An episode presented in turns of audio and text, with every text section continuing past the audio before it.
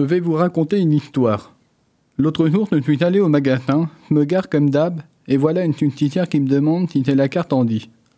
Y a un problème? Vous êtes flic peut-être? Après cette énième expérience, je me suis dit que c'était l'occasion de vous donner quelques conseils pour éviter de passer pour un âne. On est pour l'égalité et l'inclusion. Donc, parlons-en. Alors oui, nous devons nous nourrir. Je ne sais pas quelle connerie on a raconté à certains pour qu'ils nous disent Pourquoi vous faites vos courses maintenant? Ben, pour manger en fait. Et parce que même les Andis doivent acheter des vêtements. Car sortir nu, c'est illégal. Eh oui, même Andy, on paie nos courses. Alors même si ça ne voit pas, c'est le droit d'être à la caisse prioritaire. Donc ça ne sert à rien de dire Ouais, mais toi, t'as pas l'air handicapé. Et aussi, n'hésitez surtout pas à nous demander gentiment pardon si on s'aime si on a la possibilité de bouger. C'est avec plaisir. D'ailleurs, comme vous devriez faire entre valides.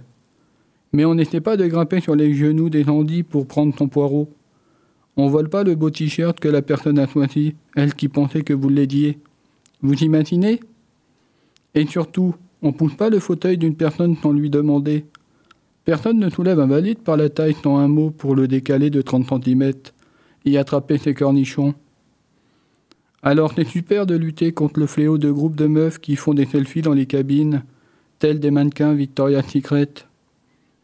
Cependant, mesdames, messieurs, les commerçants, quand une personne en fauteuil électrique vient vous demander d'ouvrir une cabine Andy, lui demander Vous avez la carte? C'est une te con J'ai failli répondre.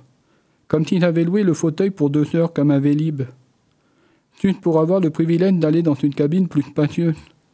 Mais oui, quelle bonne idée pour finir, je souhaite nous mettre une nouvelle loi. Tous les magasins qui font des allées de 30 cm avec des obstacles de type cadran vert au sol, meubles et échelles. On n'est pas dans Mario Kart. On a assez d'obstacles, dont à partir d'aujourd'hui, je pense que l'on devrait nous offrir tous les objets qu'on essaie d'éviter avec les fauteuils, les béquilles et les cannes.